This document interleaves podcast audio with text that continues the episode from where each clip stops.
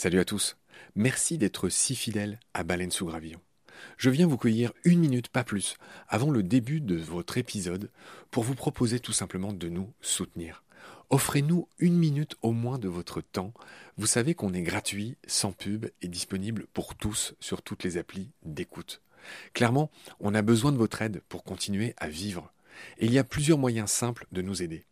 1 vous pouvez nous faire un don unique ou récurrent, quelques balles par mois, quelques euros par mois, euh, sur les liens indiqués dans le descriptif de cet épisode sur Eloasso ou sur Tipeee notamment, il y en a d'autres. 2. Vous pouvez installer le moteur de recherche Lilo au lieu d'utiliser Google qui vous exploite, vous le savez. Et le résultat, c'est que euh, chaque recherche génère ce qu'on appelle des gouttes et pour nous, c'est des petits sous. Voilà. Pour vous, en plus, c'est gratuit. Donc, c'est pas difficile. Encore une fois, tous les détails sont dans le descriptif de cet épisode. Moi et plusieurs membres de l'équipe de BSG, on propose maintenant des fresques de la biodiversité, on propose des conférences. Ben, Parlez-en dans votre entreprise, dans votre asso, dans votre boîte, quoi. Et euh, évidemment, on vient, avec tout le savoir-faire de Baleine sous Gravillon, vous raconter le vivant, tout simplement. 4. On peut aussi créer vos podcasts ou en tout cas vous apprendre à faire les vôtres. On fait des formations pour ça et euh, bien sûr contactez-nous pour en savoir plus. 5 on cherche un partenaire pour tout l'écosystème de baleines sous gravillon. Et il y a différentes modalités. On en cherche un pour l'ensemble, on peut en prendre un pour euh, un podcast en particulier, ou euh, ce qu'on fait de plus en plus, on peut en prendre un pour euh, une série d'émissions. Évidemment, euh, c'est négatif, c'est moins cher à chaque fois. Moins bon marché, j'ai envie de dire, parce qu'on n'est pas si cher.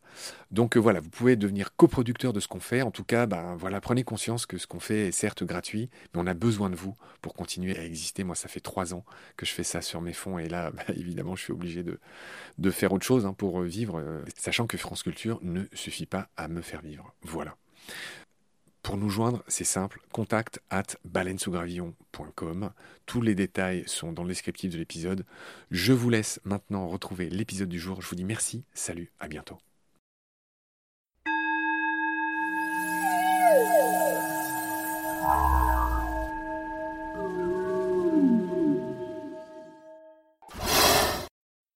Si vous permettez, on, on peut, on peut le dire. Ah oui Si, si. Non, mais justement, c'est pour apporter une critique euh, là-dessus. Salut à tous. C'est drôle parce qu'il se passe ce qui se passe toujours dans une interview. C'est-à-dire, dès que j'appuie sur le bouton arrêt, les choses réellement intéressantes se disent. Et là, j'ai décidé de rallumer pour parce que je trouve ça très intéressant. C'est drôle parce que il y a Sylvie, on a engagé la conversation, no- no- notre, je ne sais pas comment dire, la, visiteuse du FIFO qui voilà qui, écoutait cette interview qu'on faisait avec Farid, et vous avez commencé à parler de euh, Jean-Marc Morisseau qui s'oppose à le fameux Baptiste Morisseau. Pas, Ah, les je- confondre, ouais. Alors, je, je veux bien que, que peut-être euh, Sylvie, euh, enfin euh, Fa- Farid, dis-nous en quoi ils s'opposent les deux. Et Sylvie, j'aimerais quand même bien que tu me redises, euh, en, en gros, les thèses que propage ce fameux Morisseau. Alors, il faut bien savoir que Baptiste Morisot, euh, il est nouveau sur la problématique du, du loup, puisqu'il a, il a écrit son très bon livre euh, sur la cohabitation avec le loup qui s'appelle Les Diplomates en 2016. Et d'ailleurs, maintenant, Baptiste, c'est un généraliste, donc il est parti sur d'autres, euh, d'autres questions, tout aussi intéressantes. C'est un philosophe du vivant et de la cohabitation, voilà, de, l'humain.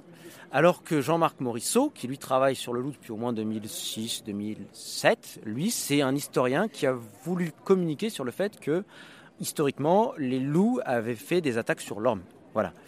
Alors, ces travaux euh, sont contestés, contestables, ont une partie, je pense, d'éléments tout à fait intéressants, parce qu'il n'a pas travaillé que sur ça, il a travaillé aussi sur les interactions entre les loups et les hommes, c'est-à-dire les, loups contre les hommes et aussi les hommes contre les loups. Donc il y a des, des aspects tout à fait intéressants. Sur ce qu'il a fait sur les attaques de loups sur l'homme, il y a des choses, je pense, qui peuvent être relativement crédibles et compréhensibles à remettre en contexte de l'époque, parce qu'il travaille grosso modo du Moyen Âge jusqu'au début du XXe siècle. Les attaques de loups enragés, évidemment. Les attaques de loups, ce qu'il appelle anthropophage, très probablement, mais de manière très limitée. Et là, je pense que là où Sylvie, je pense, a, a voulu réagir, c'est que certains en se fondant sur ces travaux, euh, font un peu des plans sur la comète et veulent dire attention, attention, euh, le loup est un animal qui euh, est extrêmement dangereux et qui va venir bientôt. Bah, Alors, alors attends, Farid, on a- moi, je- parce que j'ai j'ai adoré ce qu'a dit Sylvie, elle, elle était en train de parfaitement résumer, on va lui laisser dire ce qu'elle était en train de dire. Tu veux bien répéter, Sylvie?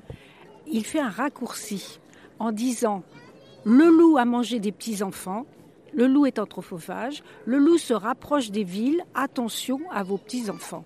Et ça, c'est intolérable. C'est Il me semble que c'est le discours que reprennent d'ailleurs les éleveurs du Jura. C'est la guerre là dans le Jura. Est-ce que quelqu'un peut me résumer ce qui se passe dans le Jura là? C'est effrayant. Moi j'ai un très bon ami là-bas que je salue, Thomas Pratt. Il y a aussi Adrien Favre que tu dois connaître, cet immense photographe, euh, tu sais, qui fait ces belles photos de renards là, notamment pour l'espace. Enfin bref, je les salue ces deux-là. Il me raconte que dans le Jura, c'est la guerre là. Il y, a, une meute de loups là qui arrive de Suisse. Je sais pas si tu as suivi ce dossier, Farid. le marché russe, ouais. Ouais, le marché russe. Ouais. ouais, exactement.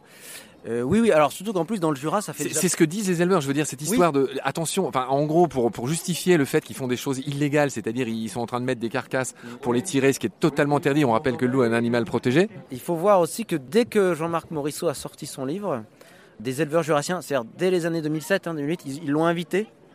Il a fait sa conférence et eux, ils ont retenu que le loup était anthropophage. Et donc ils ne retiennent que ça du loup, que le loup est potentiellement anthropophage. Et depuis que c'est vrai, depuis quelques années, il y a une meute transfrontalière qui fait en effet quelques dégâts, qui en effet a pu s'attaquer à des bovins.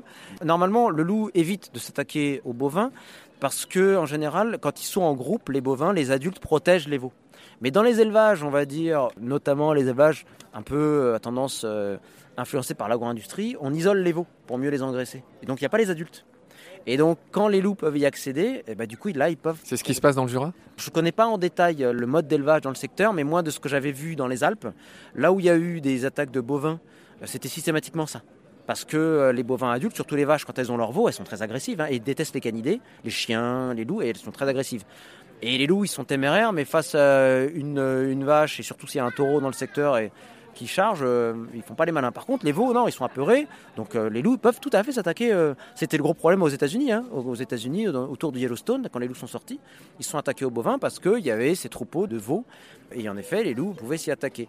Et alors, en revanche, ce qui se passe, c'est que de l'autre côté de la frontière, il y a des choses très intéressantes qui se passent, des initiatives pour essayer de pointer les faiblesses des dispositifs de protection et les renforcer. Et il y a des résultats tout à fait intéressants. Et Jean-Michel Bertrand et Jean-Marc Landry pourront mieux en parler que moi.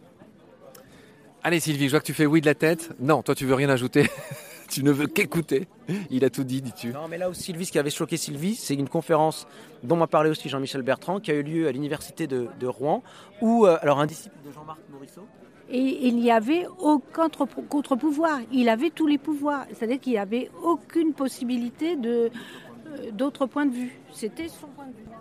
Bon, ce qui est intéressant, c'est le débat pluraliste. Des jeunes qui, qui ne connaissaient, qui n'avaient pas tous les éléments. Moi, je suis un grand partisan du débat pluraliste et la preuve, c'est que moi, j'ai travaillé avec Jean-Marc Morisseau. Jean-Marc Morisseau m'a invité. Alors, je trouve qu'il a une excellente déontologie universitaire, c'est que Jean-Marc Morisseau, dans la mesure où on ne l'insulte pas, il est tout à fait ouvert à la discussion, à la critique. Et moi, j'ai collaboré avec lui euh, à des colloques. Il m'a invité à l'université de Caen. Euh, il a cette qualité-là.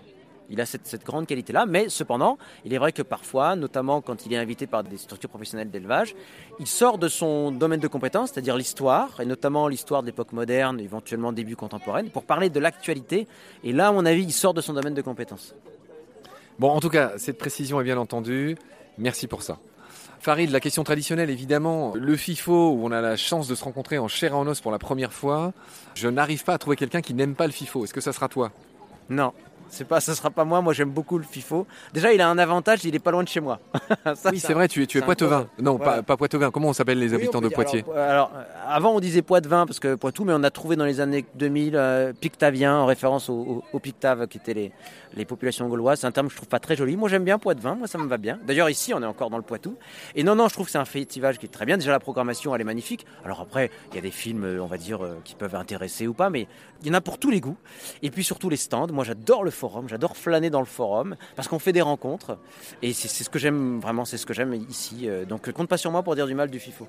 C'est bien compris. Il se trouve que moi-même, j'en pense un très très grand bien.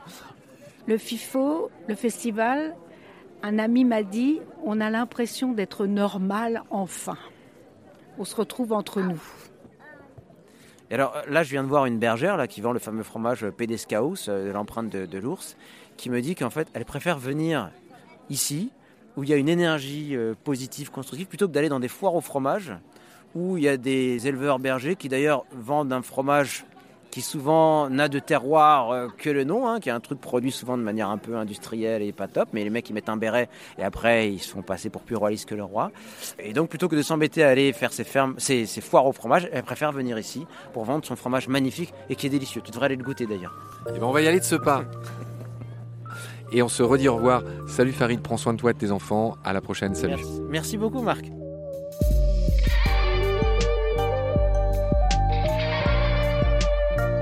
C'est la fin de cet épisode. Merci de l'avoir suivi. Pour continuer, nous avons besoin de votre soutien.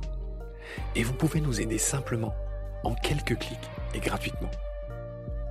Il suffit par exemple d'utiliser le moteur de recherche solidaire Lilo ainsi, chacune de vos recherches sur Internet générera des gouttes qui seront reversées au projet de votre choix, comme Baleine sous gravillon par exemple. Vous pouvez par ailleurs vous abonner à nos podcasts comme d'habitude, partager les liens, devenir adhérent de l'association BSG ou encore faire un don sur Helloasso ou sur Tipeee. Grand merci par avance. Je remercie tous mes équipiers pour leur aide précieuse. Je vous retrouve bientôt pour de nouveaux épisodes. Et d'ici là, prenez soin de vous et de ce qu'il y a autour de vous. Merci. À bientôt.